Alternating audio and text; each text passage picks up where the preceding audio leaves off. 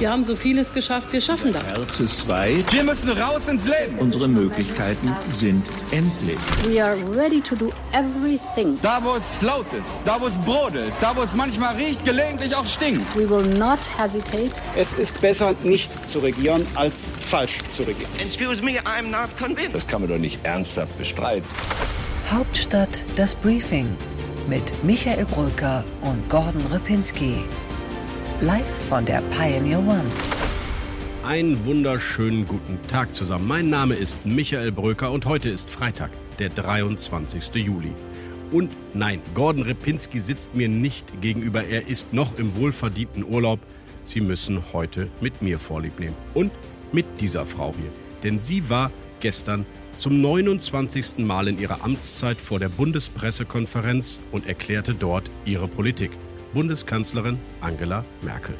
Die Infektionszahlen steigen seit einigen Tagen wieder und zwar mit einer deutlichen und, äh, wie ich finde, auch besorgniserregenden Dynamik. Das Ganze wird angetrieben von der Delta-Variante des Coronavirus. Der R-Faktor liegt beständig über 1. Das heißt also, wir haben ein exponentielles Wachstum.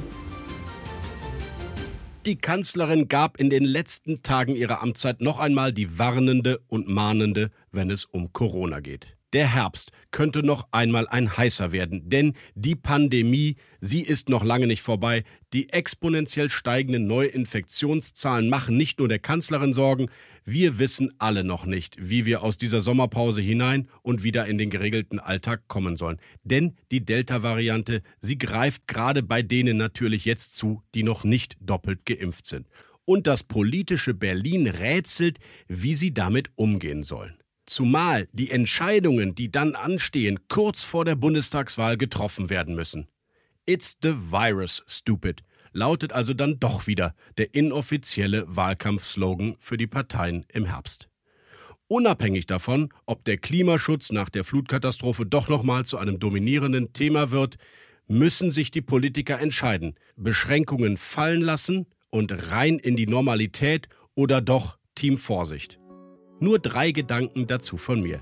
Erstens, aus meiner Sicht, die Lockdown- und Beschränkungsanhänger können nicht wie 2020 erneut das Homeoffice zum Lebensmittelpunkt der Deutschen machen. Wenn mehr als jeder Zweite vollständig geimpft ist, wie es derzeit der Fall ist, und damit laut wissenschaftlichen Erkenntnissen ja auch immun gegen die Delta-Variante und keine Infektionsgefahr von diesen Menschen besteht, dann kann die Politik das Land nicht lahmlegen. Zweitens, wir brauchen endlich klare Vorgaben für die neue Risikogruppe, nämlich die der 12- bis 18-Jährigen, die bisher nicht klar eine Empfehlung der Ständigen Impfkommission bekommen haben, endlich auch sich den vielleicht lebensrettenden Peaks zu holen. Denn auch wenn die Hospitalisierung bei jungen Leuten offenbar keine große Gefahr darstellt, heißt also, die Erkrankungen, die sie haben, sind nicht so schwer, dann bedeutet das aber nicht, dass sie nicht langfristige Folgen dieser Erkrankung mitnehmen könnten. Stichwort Long-Covid. Insofern gilt es natürlich auch bei den jungen Leuten, jede Infektion zu vermeiden. Drittens. Die Union wird sich entscheiden müssen, wo sie steht. Unterschiedliche Äußerungen von unterschiedlichen Politikern, ich denke nur mal an Düsseldorf und München, ergeben kein konzises Bild einer Corona-Politik der im Moment stärksten Partei im Deutschen Bundestag. Im Team Vorsicht bei den Grünen und bei der Kanzlerin oder will CDU, CSU im Team Aufbruch mit der FDP sein, die schon angekündigt haben, im Herbst müssten endlich alle Beschränkungen fallen? Diese Entscheidung der Union und damit eben auch die Entscheidung von Unionskanzlerkandidat Armin Laschet kann am Ende die entscheidenden Stimmen bei den Wechselwählern bedeuten, die sich nicht langfristig entscheiden werden, sondern aufgrund der aktuellen Corona-Politik, weil die ist laut allen Umfragen immer noch im Mittelpunkt der Bedeutung für die Wählerinnen und Wähler. Unsere weiteren Themen heute. Ich spreche gleich mit Marina Kombaki, unserer The Pioneer Reporterin, über die Grünen und ihr vermeintliches Lieblingsthema, den Klimawandel. Außerdem hören Sie bei What's Left, was die Berliner Grünen Spitzenkandidatin Bettina Jarasch mit der Hauptstadt vorhat. Und bei What's Right geht es ausnahmsweise um die FDP. Und im kürzesten Interview der Berliner Republik, ein Satz zu, begrüßen wir heute die Publizistin und frühere Piratengeschäftsführerin und frühere Pioneer Co-Host, Moderatorin Marina Weißband. Deep Dive. Zum Deep Dive heute ein Premierengast hier bei uns im Hauptstadt-Podcast-Studio. Marina Kombaki ist da. Hallo Marina. Hallo Michael. Warum ist sie da? Sie ist ja nicht nur unser Co-Host vom Security Briefing und unsere internationale äh, Expertin, sondern auch eine Grünen-Korrespondentin. Das heißt, liebe Marina, du kannst mir jetzt die Grünen erklären. Dann erklären mir doch mal bitte, warum die eigentlich gerade ihre Comeback-Chance verschlafen und diese verheerende Katastrophe zu ihrem Thema machen. Ja, Michael, weißt du noch, 1989, da lautete die Grünen-Kampagne, alle reden von Deutschland, wir reden vom Wetter. Ich muss ja jetzt ein bisschen dran denken, ehrlich gesagt, weil alle reden gerade vom Klima. Die Grünen reden, ja, wovon eigentlich? Jedenfalls nicht über ihr Kernthema, den Klimaschutz, der jetzt mit Wucht ins Zentrum der politischen Debatte gerückt ist. Wir haben in dieser Woche gesehen, ähm, Annalena Baerbock ist aus dem Urlaub zurückgekehrt. Sie ist vorzeitig aus dem Urlaub zurückgekehrt, ist in die Flutgebiete gefahren ohne Pressebegleitung, ohne dass davon Bilder ver veröffentlicht worden sind. Man sieht die grünen Strategie im Umgang mit dieser Katastrophe. Sie lautet Zurückhaltung, Diskretion. Ist ja interessant, weil eigentlich könnte man ja denken, die Grünen äh, gewinnen jetzt. Sie werden richtig aggressiv und, und stellen ihre Forderungen ins Schaufenster, die eben vielleicht dazu führen, dass solche Flutkatastrophen nicht mehr so häufig passieren. Hängt das alles noch mit der katastrophalen Kommunikation rund um den Lebenslauf und die Nebentätigkeiten zusammen, deiner Meinung nach? Die vergangenen Wochen, die vergangenen Monate, die scharfe Kritik, die Annalena Baerbock, die die Grünen abbekommen haben. Ich denke, ja, sie hängt den Grünen noch sehr tief in den Knochen. Sie wollen den Vorwurf der Hochstapelei nicht noch einmal riskieren. Annalena Baerbock hat auf eine Pressebegleitung in den Hochwassergebieten verzichtet mit der Begründung, sie habe kein exekutives Amt, anders als NRW-Ministerpräsident Laschet oder Vizekanzler Scholz habe sie keine exekutive Macht, mit der sie dort vor Ort sein kann. Man merkt also hier eine gewisse Bescheidenheit, eine gewisse Zurückhaltung. Und ich denke, ja, das ist eine Reaktion auf die vielleicht mitunter ein bisschen zu prätentiös, ein bisschen zu offensiv angegangene Präsentation Baerbocks zu Beginn ihrer Kanzlerkandidatur. Ich meine, so ein Joschka Fischer, so, so ein Sigmar Gabriel, also diese Polit-Animals, sage ich mal, aber wahrscheinlich auch eine, ich weiß nicht, Claudia Roth, ähm, die würden sich dieses Thema doch nehmen und greifen. Auch ein Jürgen Trittin. Müssen die jetzt alle den Mund halten? Gibt es da eine Direktive von oben, dass man so wenig grüne Aussagen vernimmt, die dieses Thema jetzt auch zu ihrem eigenen machen? Keine Polemik. Das ist die Devise, die jetzt aus der Grünen Parteizentrale kommt. Die Grünen reden jetzt viel von der akuten Hilfe, die in den Hochwassergebieten zu leisten sei. Sie reden von Konzepten zum Hochwasserschutz, zur Katastrophenvorsorge. Da soll in den nächsten Tagen auch nochmal ein größerer Aufschlag kommen. Aber über den Klimaschutz, darüber, wie Sie in der nächsten Legislaturperiode in der Regierung zur Einhaltung des 1,5 Grad Ziels von Paris was sie dafür tun wollen, darüber reden sie zurzeit nicht. Und ich habe den Eindruck, sie verzichten deswegen darauf, weil sie sich als Pragmatiker geben wollen und nicht als Prinzipienreiter. Denn wen wollen sie ansprechen? Sie wollen Wechselwähler ansprechen. Sie wollen Menschen ansprechen, die bislang womöglich noch nie grün gewählt haben. Ihr Stammmilieu, das haben sie sicher. Und diese Wechselwähler, die sind jetzt eher an pragmatischen, konkreten Lösungen interessiert, als an Parteiprogrammatik. Man könnte auch sagen, Marina, Sie wollen das Bürgertum nicht verschrecken, habe ich verstanden. Lass uns mal anhören, was Annalena Baerbock in den letzten Tagen in einem ihrer zahlreichen Interviews zu den Konsequenzen der Flutkatastrophe gesagt hat. Deswegen müssen wir jetzt eine dreifache nationale Kraftanstrengung machen. Das eine ist die direkte Katastrophenhilfe, dass Menschen, die alles verloren haben, in solchen Akutsituationen besser unterstützt werden, zum Beispiel auch mit Blick auf Entschädigungszahlung. Der zweite Bereich ist die Klimaanpassung. Wir werden Extremwetterereignisse auch in Zukunft nicht komplett verhindern können, aber wir müssen unsere Dörfer und Städte umbauen. Deswegen ist mein Vorschlag ein kommunaler Vorsorgefonds. Und der dritte Bereich, mit jeder weiteren Erwärmung werden die Extremwetterereignisse heftiger. Und deswegen ja, wir müssen beim Klimaschutz ebenfalls eine ordentliche Schippe obendrauf legen. Hier zeigt sich, dass Baerbock ganz konkrete Politik vorschlägt und nicht so sehr ins allgemein Abstrakte möchte. Die große Gefahr aus meiner Sicht ist doch, Marina, dass jetzt andere in diese Lücke und auch in die kommunikative Lücke hineinstoßen. Zum Beispiel der CSU-Chef Markus Söder inszeniert sich gerade als oberster Klimaschützer. Gerne wird ja auch bei der CSU darauf verwiesen, dass sie als allererster einen Umweltminister im Amt hatten. Aber mal Spaß beiseite. Söder ist jetzt der Mann, der meint, Klimaschutz gibt es auch bei uns. Seine Rede im Landtag war beeindruckend. Hast du sie gehört? Aber ja, ich habe sie gehört und Michael, mich hat sie erinnert an leidenschaftliche Momente auf grünen Parteitagen, ehrlich gesagt. Denn die Hingabe, mit der Söder vor dem Schmelzen der Gletscher gewarnt hat und vor dem Artensterben und dem CO2-Einsparpotenzial von Humusschichten ähm, äh, geschwärmt hat. Also die ähm, hätte ich jetzt nicht so sehr in seiner Regierungserklärung erwartet, aber sie ist mir aus grünen Parteitagen sehr vertraut. Meine feste Überzeugung ist, Wer die Klimaveränderung leugnet, versündigt sich an der nächsten Generation. Wir wollen unseren Kindern versprechen, nicht aus Angst vor Lobbygruppen oder vor Leugnern oder ewig Gestrigen, uns vor der Verantwortung zu drücken. Am Ende geht es tatsächlich um unseren Fußabdruck in der Geschichte. Wir alle müssen uns bewegen. Wir alle brauchen einen Klimaruck.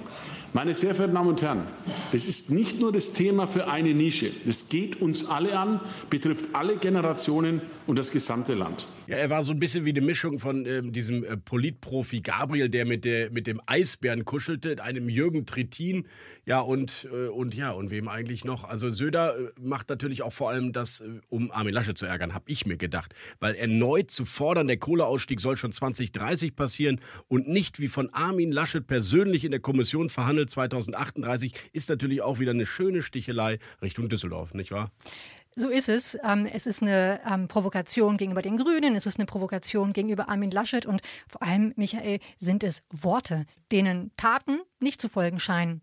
So hat Söder beispielsweise nicht angekündigt, von der sehr umstrittenen Abstandsregelung beim Bau von Windkraftanlagen abzuweichen, um die Neubauten von solchen Anlagen zu beschleunigen. Ja, er ist eben am Ende ein, ein perfekter Wahlkämpfer. Er fordert jetzt Dinge, die er selber noch nicht umsetzen muss. Er hat jetzt den Bund ins Gespräch gebracht für eine mögliche äh, Solaranlagenpflicht bei Neubauten, weil er es ja angeblich selbst im, in der Landesregierung nicht unterbekommt. Da hat, finde ich, der Lukas Köhler, der klimapolitische Sprecher der FDP-Bundestagsfraktion, durchaus äh, recht, wenn er sagt, das ist populistische Symbolpolitik, die er äh, dort macht, Markus Söder, und kein echter Klimaschutz. Und trotzdem reüssiert er ja mit seinen Forderungen in der Öffentlichkeit. Ja, weil Söder dadurch auch die Leerstelle beleuchtet, die Armin Laschet hinterlässt.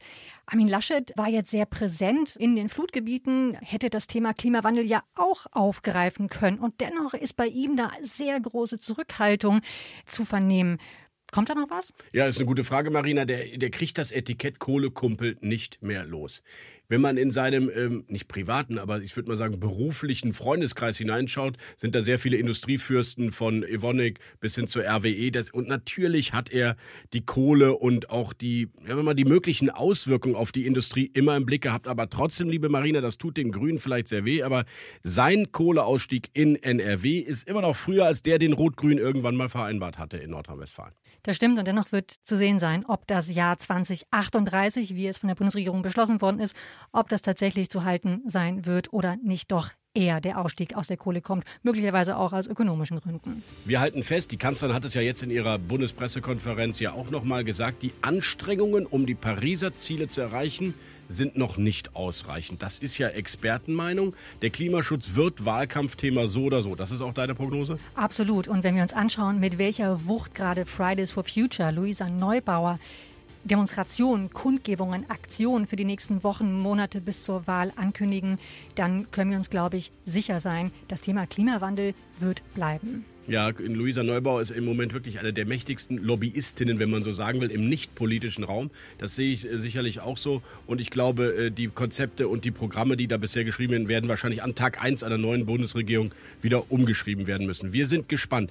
Trotzdem noch eine letzte Frage an dich, Marina, weil ich Frank Staus gelesen habe, diesen legendären Wahlkampfberater. Und der hat gesagt, es gäbe eigentlich eine historische Chance für die Grünen, doch ins Kanzleramt zu ziehen, aber sie müssten leider dann doch den Kandidaten tauschen. Ist das irgendwie realistisch oder eine Medienbubble-Debatte? Das halte ich nach dem, was ich von den Grünen höre, für absolut unrealistisch. Aber Robert Habeck wird eine neue Rolle einnehmen. Robert Habeck wird in der kommenden Woche aus dem Urlaub zurückkehren, er wird seine Küstentour fortsetzen und er wird präsenter sein, als er es in den letzten Wochen und Monaten gewesen ist. Zum Beispiel wird er in der Sommerinterviewreihe von Sat1 und auch vom ZDF zu Gast sein und nicht Annalena Baerbock.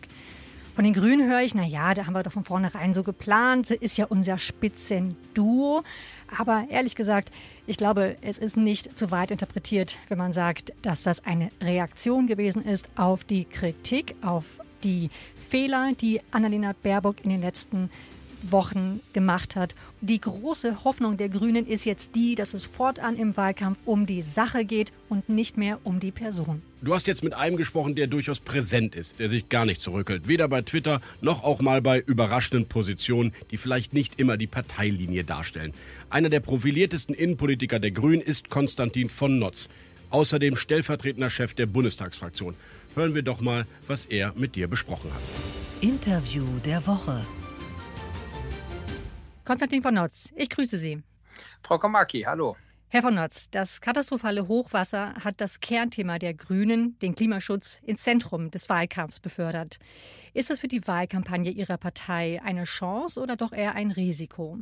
Ja, zunächst mal muss man sagen, das Geschehen ist eine Tragödie. Und wenn man sich anguckt, wie es in den Krisengebieten aussieht, dann interessieren sich die Menschen dort in der Region wenig für den Wahlkampf. Und das kann ich ehrlich gesagt gut verstehen. Es geht jetzt erstmal darum, zu helfen, die immer noch Vermissten äh, finden und äh, den Leuten aus ihrer Not erstmal weiterzuhelfen. Und dann muss man äh, natürlich auch über die Ursachen und auch die Probleme reden, die es in, diesem, in dieser Katastrophe gegeben hat. Aber erstmal stehen andere Dinge im Vordergrund als der Wahlkampf.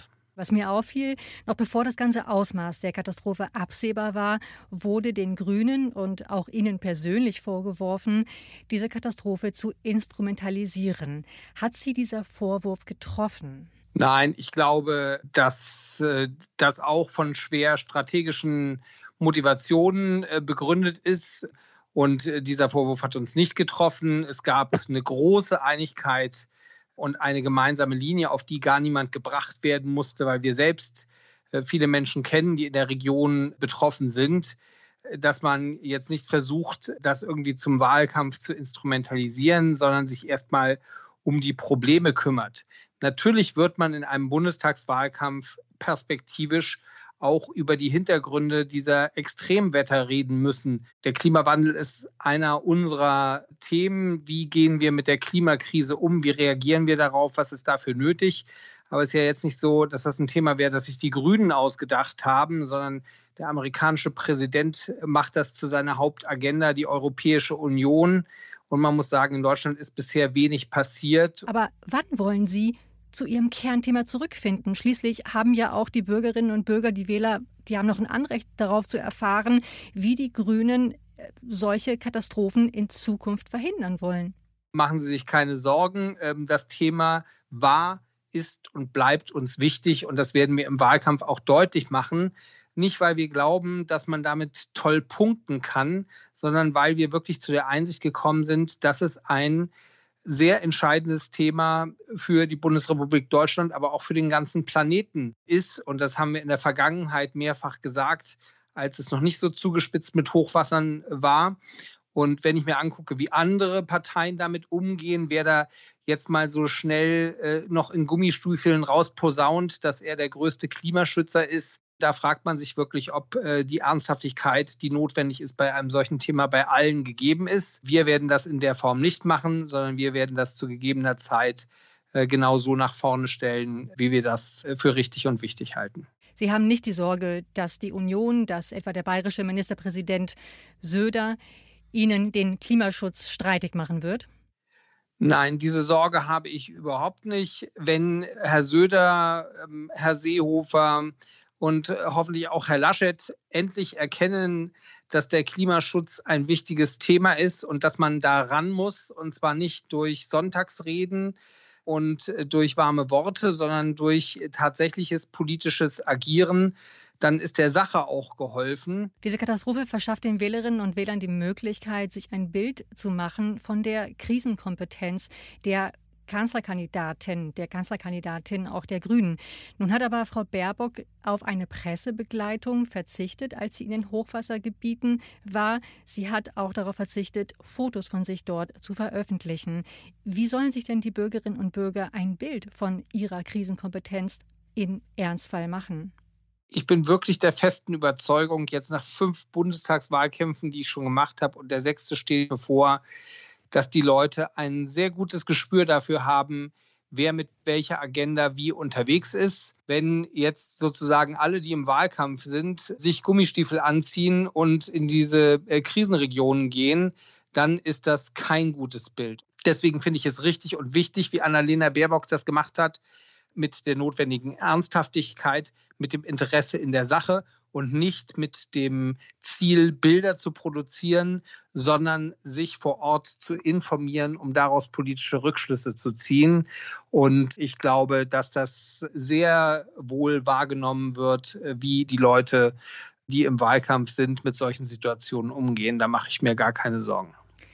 Auffallend finde ich auch, wie die Grünen das Spitzenpersonal der Union in diesen Tagen scheuen. Von ihnen kam keine Rücktrittsforderung an Innenminister Seehofer und auch keine scharfe Kritik an NRW-Ministerpräsident Laschet nach seinem taktlosen Lachen im Angesicht der Katastrophe.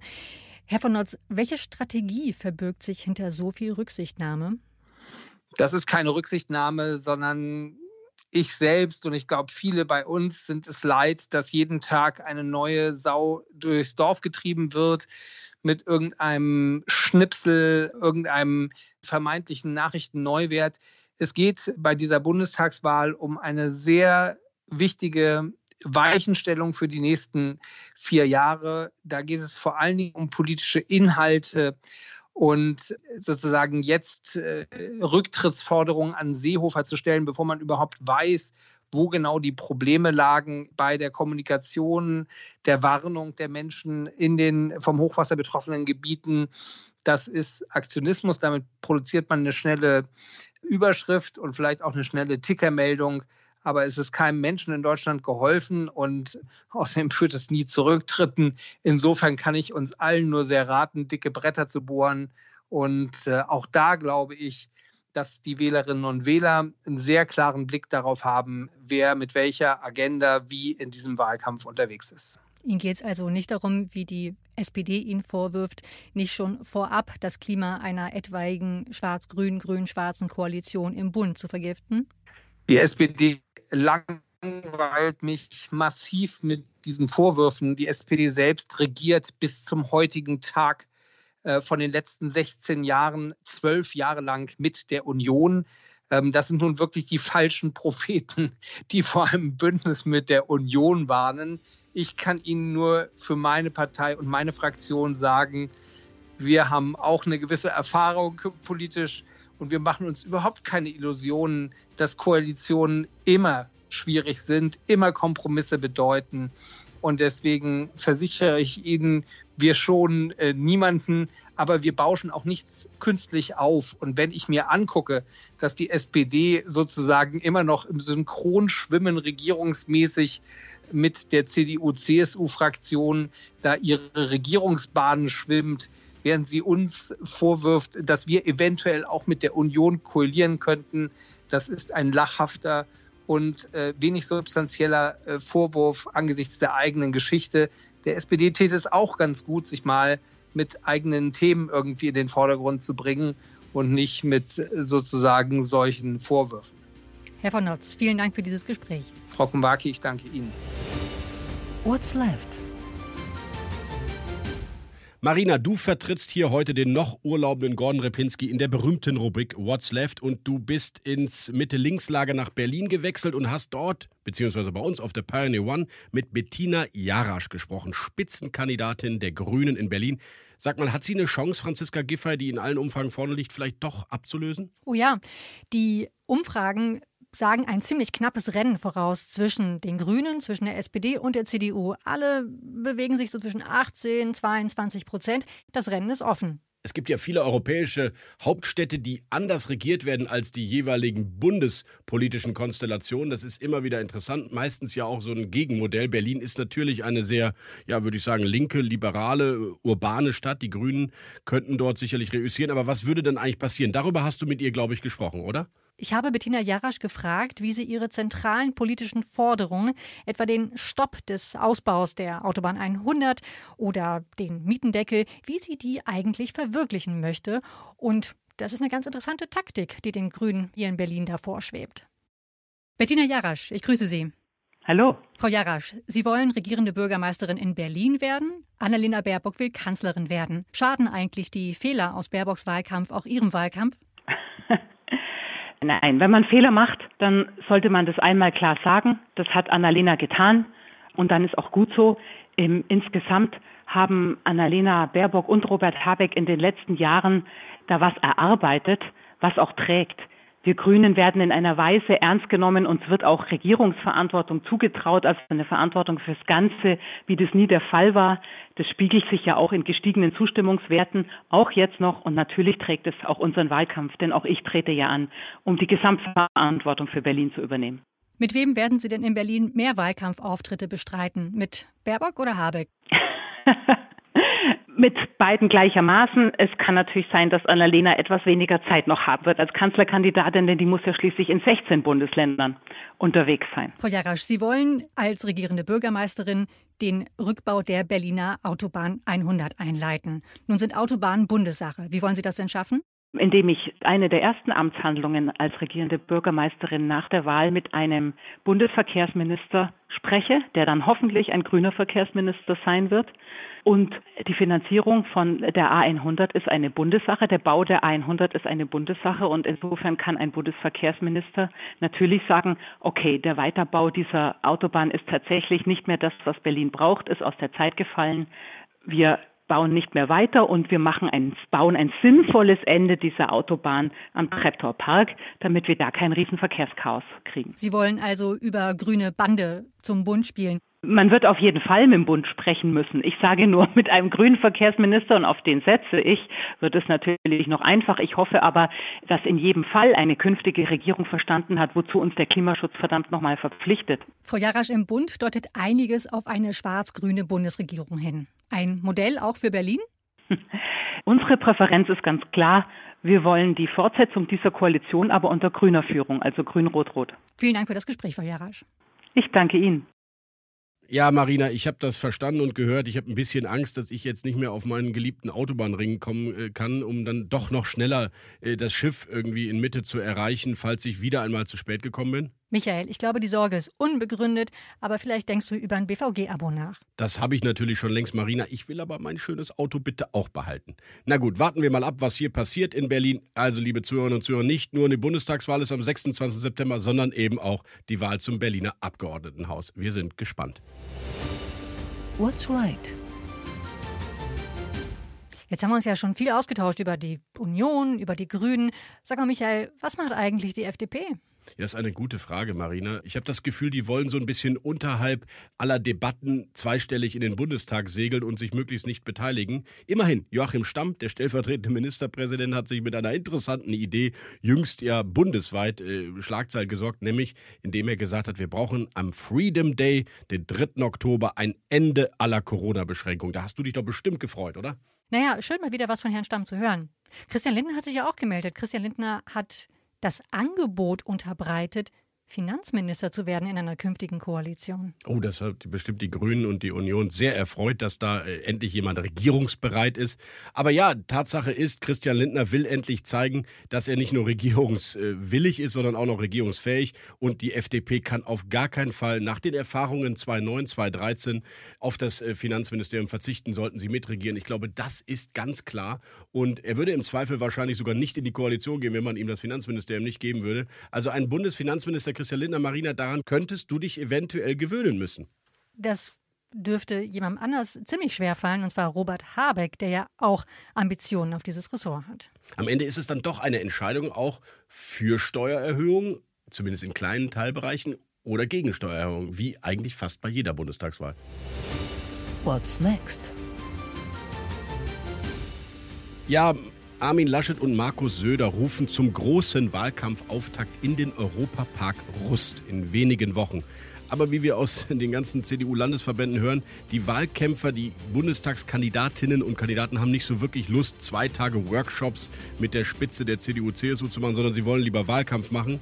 Insofern, es gibt noch nicht so richtig viele Zusagen und Anmeldungen für den Europapark Rust. Bitte da nochmal nachhaken. Ich bin nämlich selber auch vor Ort. Ist das ein Vergnügungspark? Ja, ich glaube, an dem Wochenende, dem 20. und 21. August, ist es wohl eher kein Vergnügungspark. Denn es werden zumindest laut Einladung mehrere hundert CDU- und CSU-Bundestagskandidaten eingeladen, die dort eben Workshops geben sollen, aber eben sich auch den Park angucken dürfen. Ich bin gespannt. Angela Merkel ist dabei, Markus Söder ist dabei, aber wie viele von den Wahlkämpfern am Ende kommen, werden wir sehen. Die haben keine Lust auf Achterbahnfahrten? Ja, genau. Und die Achterbahnfahrt ist ja das Schlimmste, was einem Politiker überhaupt im Wahlkampf passieren kann, wenn, wenn man auf die Umfragen schaut. Sie möchten eigentlich eine lineare, ansteigende Kurve bis zum 26. haben. Und ich glaube, das Fahrgeschäft gibt es in Rust nicht. Einsatz zu.